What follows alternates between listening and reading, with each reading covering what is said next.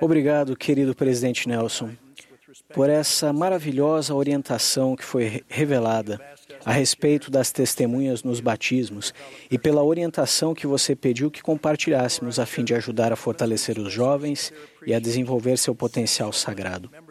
Antes de falar sobre esses ajustes, expressamos nossa sincera gratidão pela maneira excepcional como os membros reagiram às mudanças na restauração contínua do Evangelho. Tal como o presidente Nelson sugeriu no ano passado, vocês tomaram suas vitaminas.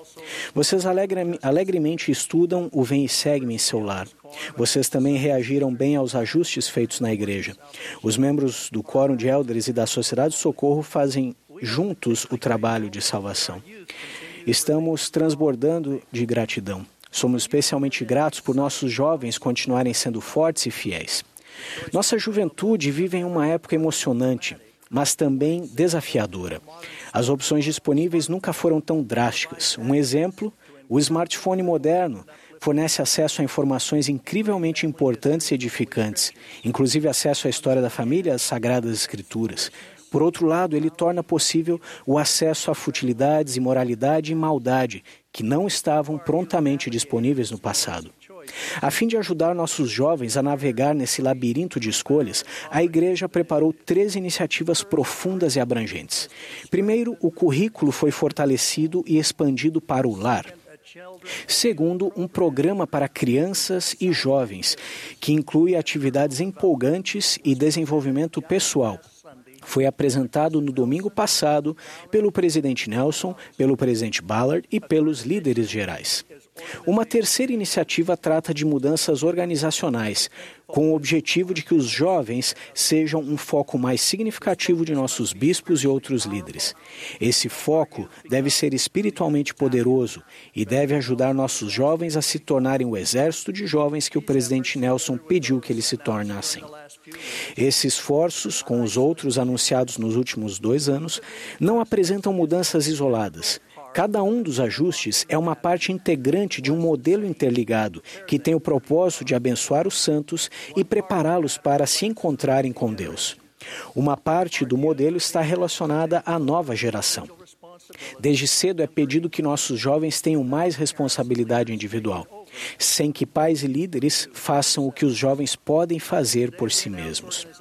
Hoje anunciamos mudanças organizacionais para os jovens em âmbito de ala e de estaca. Como o presidente Nelson explicou, a irmã Bonnie H. Cordon explicará as mudanças na organização das moças esta noite. Um dos propósitos das mudanças que vou abordar agora é o fortalecimento dos portadores do sacerdócio arônico, dos quórums e das presidências de quórum do sacerdócio arônico. Essas mudanças alinham nossa prática com o que lemos em Doutrina e Convênio 107.15 o bispado é a presidência desse sacerdócio arônico e possui as chaves, ou seja, a autoridade do mesmo. Um dos deveres do bispo, que se encontra nas Escrituras, é presidir os sacerdotes e sentar-se em conselho com eles, ensinando-os a respeito dos deveres de seu ofício. Além disso, o primeiro conselheiro no bispado será especificamente responsável pelos mestres e o segundo conselheiro pelos diáconos. Assim, a fim de nos alinharmos com essa revelação em Doutrina e Convênios, as presidências dos rapazes em âmbito de alas serão descontinuadas. Esses irmãos fiéis fizeram um ótimo trabalho e expressamos nossa gratidão a eles.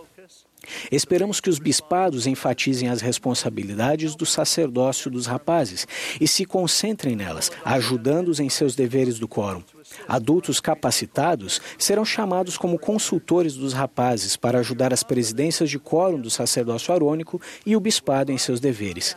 Estamos confiantes de que mais rapazes e moças aceitarão o desafio e permanecerão no caminho do convênio com esse foco mais centralizado em nossa juventude. No padrão inspirado do Senhor, o bispo é responsável por todos na ala. Ele abençoa os jovens, bem como a seus pais. Ao aconselhar um rapaz que tinha problemas com pornografia, um bispo descobriu que conseguiria ajudá-lo a se arrepender ao ajudar os pais a reagir com amor e compreensão. A cura do rapaz foi uma cura para a família.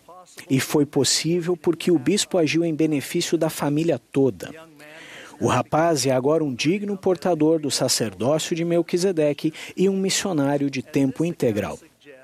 Tal como esse relato sugere, esses ajustes vão ajudar os bispos e seus conselheiros a se concentrarem em suas responsabilidades fundamentais para com os jovens e para com as crianças da primária. Fazer também o poder do poder e dos deveres do sacerdócio arônico a parte central da vida pessoal e das metas de cada rapaz. Esses ajustes também vão enfatizar as responsabilidades das presidências de quórum do sacerdócio arônico e o fato de que elas reportam diretamente ao bispado. Motivar os líderes adultos a auxiliar e aconselhar as presidências de quórum do sacerdócio arônico para, para que magnifiquem o poder e a autoridade de seu ofício. Como indicado, esses ajustes não diminuem a responsabilidade dos bispados para com as moças. Assim como o presidente Nelson acabou de ensinar, a primeira e mais importante responsabilidade do bispo é cuidar dos rapazes e das moças de sua ala. De que maneira nossos amados e diligentes bispos cumprirão essa responsabilidade? Como vocês se lembram, em 2018 os quóruns do sacerdócio de Melquisedeque foram ajustados para que trabalhassem ainda mais com a sociedade socorro para que o Quórum de Élderes e a Sociedade de Socorro pudessem, sob a direção do bispo, ajudar a assumir importantes responsabilidades que anteriormente consumiam muito tempo, muito do tempo dele. Essas responsabilidades incluem, incluem, a obra missionária e o trabalho de templo e história da família na ala, bem como grande parte da administração aos membros da ala.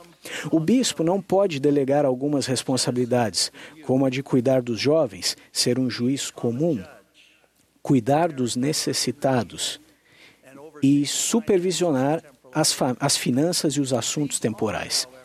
Essas responsabilidades são, no entanto, menores em número do que eram no passado.